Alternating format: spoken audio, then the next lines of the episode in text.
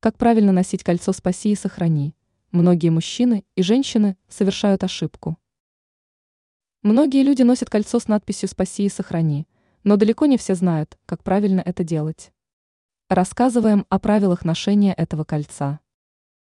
Как носить кольцо «Спаси и сохрани»? Для мужчин и женщин правила одинаковы. Кольцо носится на правой руке, на среднем, указательном или безымянном пальце, так как этими пальцами крестится.